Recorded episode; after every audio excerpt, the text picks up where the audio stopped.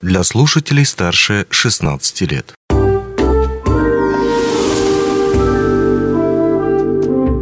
Гости дневного эфира. Здравствуйте, в студии Алина Решетняк. Осень вступила в свои права, а вместе с тем школьники отправились покорять новые учебные горизонты. Как сделать это путешествие максимально приятным и спокойным, поговорим с детским психологом Андо Алмазик Анастасией Самойловой. Здравствуйте. Здравствуйте. Скажите, пожалуйста, первый, наверное, очень важный вопрос. После трех месяцев лета, каникул, дети все расслабились, режимы сбиты, а, желания учиться никакого, наверное, и нет. Как сделать так, чтобы ребенку максимально легко было первые дни влиться в режим, приходить в школу с удовольствием, ну и, соответственно, выполнять домашние задания? Ну, первое, что нужно сделать, это наладить свой режим режим дня, вовремя ложиться, вовремя вставать, режим питания обязательно тоже наладить. А родителям соблюдать вместе с ребенком режим, так ему будет проще перестроиться. Вот. И э, дома разговаривать о школе, ну, больше в положительном ключе, никаких негативных мыслей. А можно поговорить о том, что ребенку больше нравится в школе, и как бы на это немножко делать упор, тогда он э, более быстрее вольется в школьный ритм. Угу. А если у ребенка нет желания учиться, и, допустим, его и не было в прошлом году, да, потом еще плюс каникулы, вот это некая а, расхлябанность, расслабленность, соответственно, ну, меньше ответственности, а потом снова приходится все это возвращаться, а ребенку, естественно, не хочется еще больше. Как вот м- наладить процесс так, чтобы именно вызвать желание, то есть не через а, какие-то крики, да, вот это через силу, а именно, чтобы появилось желание вот именно с психологической точки зрения?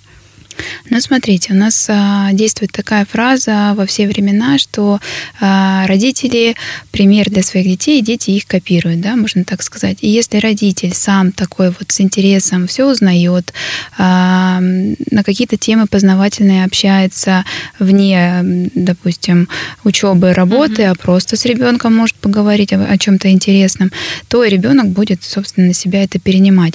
А если там степень такая, что ну, родители не справляются, лучше, конечно, обратиться к специалисту. Вот. А лучший для ребенка мотивация это, конечно же, собственный пример. Но опять же напомню о том, что говорить про школу только в положительном ключе. Может быть, это и вызовет интерес. Плюс еще э, работа с учителем. Учитель э, в, этом, в этом вам ну, должен помочь. Угу. А что касается именно учебного процесса, наверное, даже больше, в большей степени домашнего учебного процесса, да, то есть в школе понятно, ребенок приходит домой, сдает домашние задания. Вот как правильно помогать ребенку делать уроки, это все контролировать, помогать складывать рюкзак, там постоянно напоминать, чтобы он ничего не забыл, или полностью отдать ему вот так борозды правления в его руки, да, или все-таки как-то вот 50 на 50 участвовать? Тут стоит учесть, какой возраст у ребенка. Если это первый класс, то, соответственно, первые там недельки мы, конечно же, ребенку все помогаем, mm-hmm. либо рядом с ним находимся и контролируем. Если это средняя школа, да, там а, начальная школа, там второй, третий, четвертый классы, то здесь уже мы можем а, просто контролировать, да, и а, проверять, допустим, там, что у нас в рюкзаке у ребенка по дневнику, там, все ли uh-huh. он собрал. Вот. А старшие Тут Уже просто все. как бы контроль, вопрос, ответ, вот так. Угу. А что касается разного рода поощрений за хорошие оценки, да, там поощрения за, допустим, вовремя выполненное домашнее задание и, ну, естественно, с обратной стороны медали штрафы, потому что я знаю, что очень многие родители пользуются таким методом, то есть там принес, не знаю, 5 пятерок за неделю, там получил, допустим, тысячу рублей, да, или там принес двойку, там ты наказан, там, допустим, я у тебя заберу телефон там на сутки. Вот ну, как все, это работает? Все психологи говорят как один, что так делать нельзя, да, особенно материальное, именно денежное поощрение. Это ни в коем случае делать нельзя, потому что это денежное поощрение, оно растет со временем, да, и потом угу. в каком-нибудь там классе 11 вам скажут, купи мне машину вообще за то, что я закончил школу хорошо.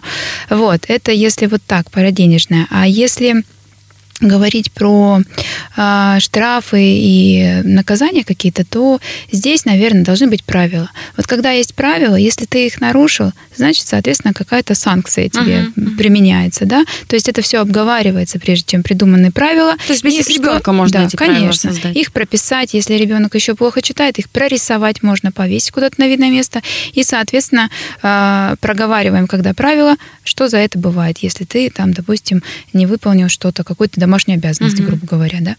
Вот. А поощрение это может быть какое-то совместное времяпрепровождение, потому что этого мало у детей в нашей жизни сейчас, к сожалению, поэтому для него время, проведенное с родителем, будет самым лучшим, наверное, поощрением а, куда-то сходить в кино или еще куда-то, да, а, что-то вместе сделать, приготовить. Все это на ребенка влияет благотворно. Угу. А что касается домашних заданий, если они сложные, то есть вообще вот какие есть нормы, да, вот где-то понятно, что мы, а, допустим, первый, даже второй, наверное, класс, а, что, ну, естественно, там нужна помощь родителя, да, а, какой-то контроль. А что касается деток постарше, и вот, допустим, сложное домашнее задание, вот если родитель не полностью участвует, но при этом активно включается, то есть какие-то вопросы вместе разбирать, вот это как-то может навредить ребенку, или это наоборот хорошо, когда это такое взаим, ну, как совместное времяпровождение, да, а, или, или все-таки давать нужно больше самостоятельности, и родителю в этот момент немножечко так отстраненно себя вести? Ну, в первую очередь, если ребенок обращается за помощью, то обязательно мы должны ему в этом помочь. Другое дело, как мы это делаем. Если мы э, стараемся выдать ребенку готовый ответ, то это, конечно же, плохо. То есть не даем ему даже возможности как-то поразмышлять, да, э, выдать даже неправильный ответ, да. Вот. Здесь нужно вот именно выслушать, а, что говорит вам ребенок, постараться его направить, не говорить ему правильный ответ, а привести его к этому. Вот. Тогда это будет во благо ему, конечно же. Делать за ребенка уроки и сидеть с ним а, постоянно, делать уроки тоже неправильно. Нужно как-то отдаляться постепенно. Если это первый класс, то, опять же, тут либо работают правила какие-то определенные, mm-hmm. либо мы первую недельку да, первый класс у нас э, домашние не задают, но что-то дают дома закреплять. Поэтому ребенок это может сам сделать. Чтобы поставить и, на рельсы. Да, и вам потом как бы рассказать. Либо вы можете посидеть с ребенком, и он вам расскажет. Но ни в коем случае ему не подсказывать, иначе сразу мотивация к учебе у нас убивается, что за меня все сделают, за меня все придумают, mm-hmm. и даже у нас мозг включаться-то и не будет. А, такой заключительный вопрос. Вот мы немножечко уже говорили о том, что, допустим, ребенок не хочет учиться, ему это неинтересно, да, есть тоже категория детки разные. Как определить, что ребенок не хочет учиться просто потому, что ему неинтересно учиться, или потому, что ему, допустим, не подходит класс, не подходит отношение учителя, или какая-то не очень хорошая обстановка в школе, да, и вот, ну, потому что такое тоже случается, к сожалению. Вот на какие главные такие аспекты обращать внимание, чтобы понять, что ребенку, например, в школе некомфортно, но он при этом ничего не рассказывает, не жалуется. Ну, он может не рассказать, но все мы видим по его состоянию эмоциональному, да, он может приходить подавленным, угу. он может быть перевозбужденным, то есть не похожим на себя в любом случае.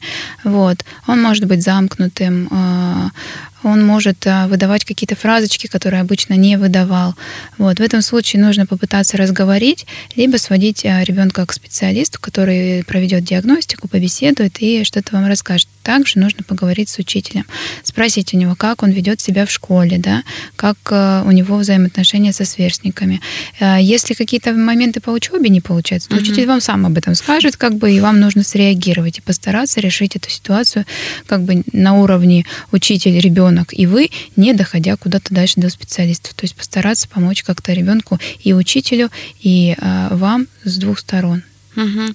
Ну и напоследок хотелось бы просить, наверное, такие напутственные слова, а, как, как от психолога, и как от мамочки двух школьников уже, вот какой-то совет родителям, которые будут смотреть нашу передачу, который, наверное, наверняка им будет полезен. Ну, а, очень хочется посоветовать родителям не перегружать детей то есть у нас у всех, э, конечно, для нас самые лучшие дети, талантливые, умные, мы их хотим везде, везде, везде отправить, они нас должны везде успевать. Этого делать не нужно. Не нужно требовать высоких оценок, тем более в начале учебного года. То есть ребенку нужно дать время влиться. Конечно, не расслаблять, но дать ему адаптироваться время после лета все-таки. Вот. И а, То есть оценивать силы ребенка настолько, насколько это есть. Не нужно там выше головы mm-hmm. прыгать.